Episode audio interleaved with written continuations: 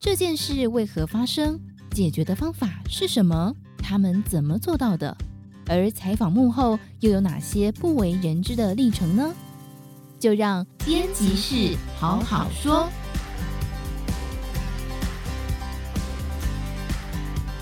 Hello，大家好，欢迎收听编辑室好好说，我是金周刊总编辑杨少华啊。那今天我们想要跟大家分享的是金周刊第一千两百九十六期的封面故事报道：通膨失控危机关键报告哈。最近可能通膨是媒体上大家看到越来越多的这个关键字。今天我们在这个现场，除了我之外，我还要请到我们的撰写主文的同事黄伟轩啊，伟轩跟大家说个 hello。Hello，大家好。但是那个一开始我不想问伟轩，我想要问我们旁边这位负责我们这个 podcast 制作的这个企划笑宇，笑宇，笑宇，笑宇，因为他说他他对这个题目很有感，因为他自己是一天到晚在买菜的人。嗯，你说说看你到底发现什么？好，首先就是很多上班族会去吃便当嘛，外卖。像我最近就发现呢，公司附近的炸排骨便当本来一个都只要七十五块，我们公司附近呀，yeah, 哦，然后最近涨到八十块。真的还假的？真的，我一开始还以为阿姨算错钱，后来发现还真的涨价了。那更别说大卖场的，就是卫生纸啊，也从二九九涨到三百多块，三百一十九。好，因为他没有他没有采访，所以他讲价钱，如果大家不同意的话，不要怪他，他他他纯粹个人感受。你继续讲。呀、嗯，yeah, 所以就是呃，卫生纸也涨价了嘛，还有就是因为我自己也很喜欢吃牛肉。对。发现牛肉也涨价了，但是具体的价钱我是不太记得。但是我看到价钱的时候有吓一大跳，所以我刚刚才跟伟轩分享说，以后我要不吃牛肉，我要戒吃牛肉，我改当素食主义者好了。好，OK OK，我们这一次确实有请另外一位记者去采访了这个台湾前三大进口牛肉商之一的一个业者哈。那他是说，这这家公司叫玉鹤，他已经。成立大概超过一甲子了，那他当然现在我们采访的人是他的第三代经营者，那他告诉我们他他他他感受当然很强烈嘛，因为进口牛肉就涨价，那他有去问一下他的父执辈，就创业的这些他的长辈们，那长辈们是告诉他说，的确公司创业六十几年来啊，从来没有看过价格可以涨成这副德性，那这是一个天价，跟去年疫情爆发初期来讲。以牛小排为例的话，每公斤售价可能从六百块，那到现在可能已经超过一千块了，涨幅大概是接近七成了。那其他有些，比如说这个乐眼沙朗，这些都是翻倍的涨幅。好，那记者就一路往上追，因为它是进口嘛，所以就追到它上游。它是主要跟这个美国一个四大肉品商之一叫做 National Beef，那所以我们也请他转介，让我们去采访这家公司的一些高层。得到的说法就是说，因为美国这边各种原物料都在涨啊。黄小玉就是说，牛的饲料在涨，人工也在涨，而且不好找人，运过来的运费也在涨，所以感觉上就是一个你一路向上追索。因为我们刚刚讲台湾，像孝宇已经开始感受到物价上涨的压力，那你一路往上追，你会追到很多的源头。所以我们就在这一次的封面故事中，我们就去把这个源头再把它看清楚，到底发生了什么事情，然后影响会多大。玮轩，你是不是可以先告诉我们一些？就光最近一个多月来，半个多月来，有没有什么很恐怖的通膨数据？是，就是如果我们看最近，啊、呃，比如说过去，大概从十月啦，我们单看看十月就好了。比如说像十月初这个西德州的这个原油啊，它的一个期货的价格来到这个大概八突破这个八十美元左右，那这基本上已经是接近七年以来的一个新高了，这样子。那包含如果大家有留意的话，这个像欧洲的这个天然气价格，也在差不多十月初的时候来到了一个大概它是一个每兆瓦时大概是一百一十八欧元哦，单单是今年年初以来，它就这个涨幅就是基本上是四倍了。那已经是创下它今今年以来基本上这个欧洲天然气的价格是不断的写下这个历史的新高这样子。对，那如果我们进一步去看，比如说像粮价，因为刚刚这个有提到说像是牛肉啊，其实台湾有感受到很多的这种食品价格好像也都开始在往上走。那这个十月初这个像追踪全球主要粮食大宗商品国际价格的一个 FAO 这个粮食价格指数，那大概在。九月的平均哦，是相较于去年的同期，大概是上涨了差不多有三十三个百分点这样子，基本上是接近十年以来，它大概是二零一一年九月以来的一个最高纪录哦。所以我们就可以留意到是说，那包含像是最近市场最关切的这个美国，它公布了九月的这个消费者物价指数，就是一般俗称的这个 CPI 哦。它的这个年增幅是来到大概五点四个百分点，那一样是创下这个大概零八年金融海啸以来的一个新高，新高对，十三年以来新高。所以其实跟各位听众回顾一下，喔，《今周刊》是在这个今年五月的时候，其实写过一次封面故事，叫做“通膨冲击效应全解读”。老实说了，今年一月开始，通膨就有加温的迹象，所以我记得我们在今年一月的时候，杂志里的这个个人理财栏目也。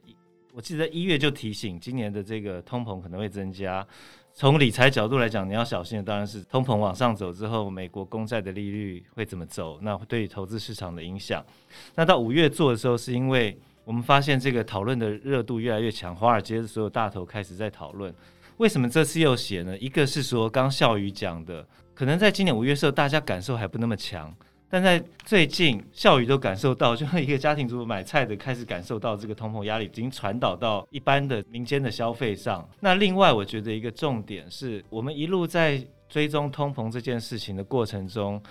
全世界最该关注通膨，然后全世界最有能力带领大家或阻断通膨的这个机构叫做美国的联准会哦。那在今年前九月来讲，联准会主席鲍尔他对于这个通膨的看法都是。强调说，这就是供应链瓶颈，因为疫情造成供应链断裂，那这是暂时因素，一下就会过了。所以他不断强调这是暂时性的通膨，不把它当成很重要的一回事。当然，鲍尔最近事情多了，那个说他在美股大跌之前提早卖了五百万的股票。那我们这一期当然也是除了批判说鲍尔是不是有看错，事实上鲍尔自己在这个九月底的时候。好像有推翻了一下此前的说法，那这是为什么？我们在这一期也特别把这个通膨再拿出来做题目的一个关键原因。伟轩，你要不要讲讲看鲍尔之前他一路走来的脉络是怎么样？是，就是说我们这次有一路等于是追踪这个鲍尔从今年初以来，包含像是在可能是呃各种外部的这种央行的这种年会啊，或者是比如说像是他们自家的联准会的一些会议的一些公开的记录、发言等等的，我们发现说，比如说从今年初到一月一直到大概七八月哦。那大概针对外界提到这个通膨好像有在升温的趋势，啊、基本上都是提到说啊，这个就是供应链的，比如说就是晶片短缺啊，供应链的这种只是一个短期的现象了，大概几个月之内，这个通膨就会渐渐的回落哟。那大家就是其实市场基本上不需要过度的一个恐慌了，这样子。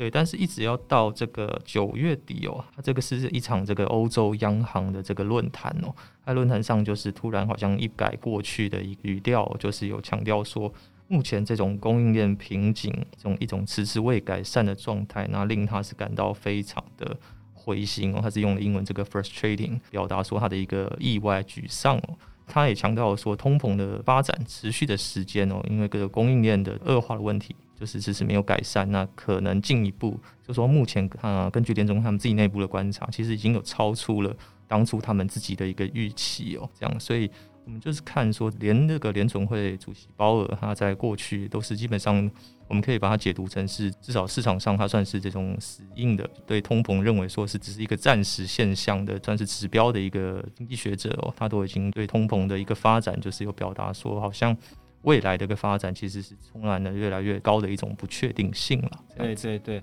刚刚讲讲到这个供应链问题哦，那老实讲了，我们这一次也采访了这个元大宝华综合经济研究院的董事长，他其实也是国内看通货膨胀的一个算是权威之一啦，权威学者。那告诉我是说。其实他在今年九月的时候也还相信，可能通膨只是暂时的。他相信联总会的说法，为什么？因为他在看整个供应链的问题，确实都是一些跟疫情有关的一些，感觉上是一些可被解决的小麻烦，像是我们说塞港这个问题，因为塞港会造成全世界的呃货断齐流嘛，你下游客户拿不到上游的零组件，就做不出货，做不出货，它供给有限，就会造成物价的波动。好，但是这个塞港问题为什么始终无法解决？他认为这个事好像是可以很快被解决，没想到会拖这么久。那结果只是因为呃，因为疫情干扰了一下，然后这个码头工人不愿意打针啦，或者是怎么样，就感觉不是很大的麻烦。但是他在这一次采访中，他告诉我们，他可能观点有点改变了，他现在可能更倾向于时间会拉长，因为他就看了一些数据，当很多地方找不到工人的时候，但是失业率又低的时候。业者可能就会开始拉高工资，拉高工资的话，通常拉高工资就是一个长期通膨的一个特征哈。那也就是这样子。我们当然没有定论说通膨是不是真的会走下去，会很长很长。可是可以确定的是说，目前看起来通膨的位居高档的时间可能会比至少比联总会时间想象再长一点。那想象再长一点，就会开始引发一个什么事情？引发市场的通膨预期心理开始升高呃，因为你已经觉得，呃，说好的这个通膨缓解一直没等到，那大家心里就开始毛毛的嘛，就像孝宇也开始感受到了。你可能就会开始预期通膨会升高，但通膨这个麻烦是说，民众的预期心理往往会变成真的，因为你就开始提早抢购，厂商必须开始拉高工资，那变成真的通膨。那到底现在整个华尔街或美国这些经济大咖们怎么看这件事情？到底是长还短，暂时性还是长期的？还是说最悲观的剧本？我知道是有人看成是可能会变成七零年代的停滞性通膨，那当时就是通货膨胀成为经济运行的一部分了。那伟轩，大家是怎么说的？是，那我们这次也整理了，就是算是华尔街各个大咖的这种经济学者，他们对通膨的一个看法哦。那其中比较是偏向于认为是说，有可能就是最糟的情况，搞不好通膨有可能会持续哦。那最糟的情况下，甚至有可能重回这种一九七零年代的停滞性通膨的。大概代表的有美国前财政部长 Summers 哦，桑默斯哦，他就有提到说，目前联储会主席鲍尔哦。他是有点算是批判了，就是说对这个鲍尔目前对通膨的态度哦，某种程度上可类比于这个一九七零年代的那时候的两任的这个前联总会主席哦。那当时的情况就是鲍尔描述的是，美国通膨率是经常超过这个十趴哦。那他在他看来就是说，其实现阶段呃，美国其实有很多的这种现象，包含是社会或者是经济的现象，其实都很类似于这个一九七零年代哦。那他自己是评论是说，现在在他观察了，现在是这个通膨失控风险最高的时候。对，那另外像是这个曾经担任过这个 IMF 国际货币基金首席经济学家，那他现在是哈佛大学的一个经济学教授，这个 Kenny Rogoff 罗格夫哦，那其实有写了非常多的评论哦。那他其实有提到说，像他自己观察，就是说现在这个通膨的这种升温的情势，就是其实真的也非常像一九七零年代哦。那怎么说呢？他就有提到说，像目嗯一九七零年代那时候啊，全球的这个通膨啊，停滞性通膨部分是来自于这个石油危机造成所谓的供给端哦，供应链的一个冲击哦。那这样对比到现在的话，我们知道说，这个贸易战以来，全球目前到现在其实形成的这种算是比较是贸易保护主义的一个架构，还有这种供应链的一个算是碎片化这个分散的一个问题，然后包含像最近的能源那个石油价格等等的这种大涨哦。某种程度上就相当于类似于当时候的一个状态。另外有一位是安联的个首席经济顾问哦，这个伊尔艾朗哦，他其实也有提到说，其实目前的状况其实真的也很像一九七零年代。那他也是在最近的不断呼吁说，联准会不应该再继续观望。不过也有不同意他们意见的大咖嘛，是，是像是最指标性的代表，像是这个诺贝尔经济学奖得主克鲁曼哦，他就提到是说有一个不同之处。我们目前看一九七零年代有不同的地方，是说一九七零年代的停滞性通膨的一个原因哦是。企业去争相的提高工资，但是呢，根据目前联准会对企业的调查，他是说企业目前还不打算这么做，所以他会认为是说目前这波通膨发展，他目前仍然偏向暂时性，但他其实也有在后面留了弹数。他说他因为现在其实市场上很多的对于通膨预测的一个指标是基本上是呈现一种互相矛盾的一种发展哦的态势哦，对，所以他其实也很不能肯定，他是说他有特别强调，他仍然有可能对这一波通膨他的看法是错的。对对，所以其实当然，美国你看这个两方不管乐观或悲观的代表，他们的其实都有重量级人物站台了。其实你说要现在就下定论，我觉得还不容易。但是我觉得可以确定的就是说，跟几个月前比起来的话，现在通膨失控的危机已经升高蛮多了啊。那就像刚前面讲的，如果再拖一段时间的话，可能民众预期心理起来。可能变成自我实现，所以其实我知道国内这个央行副总裁最近有提出一些警告嘛，对不对？对，就是说，其实，在大概前几天吧，央行副总裁就是陈南光哦，陈副总裁，他其实有在一场研讨会上有特别警告说，这一波通膨之所以不同于以前哦，就算是中长期结构因素的改变了，像是这种贸易保护主义啊、全球供应链的这种解体问题等等的。那他另外也有谈到一个最重要的，就是所谓的通膨预期的问题，因为其实通膨预期。就是某种程度上，就是造成一九七零年代的这个停滞性通膨一个很大的原因，因为当时联准会其实对通膨预期的了解，就是应该算是轻忽了啦。对。但其实经过那么多年，就是根据陈南光自己的一个观察，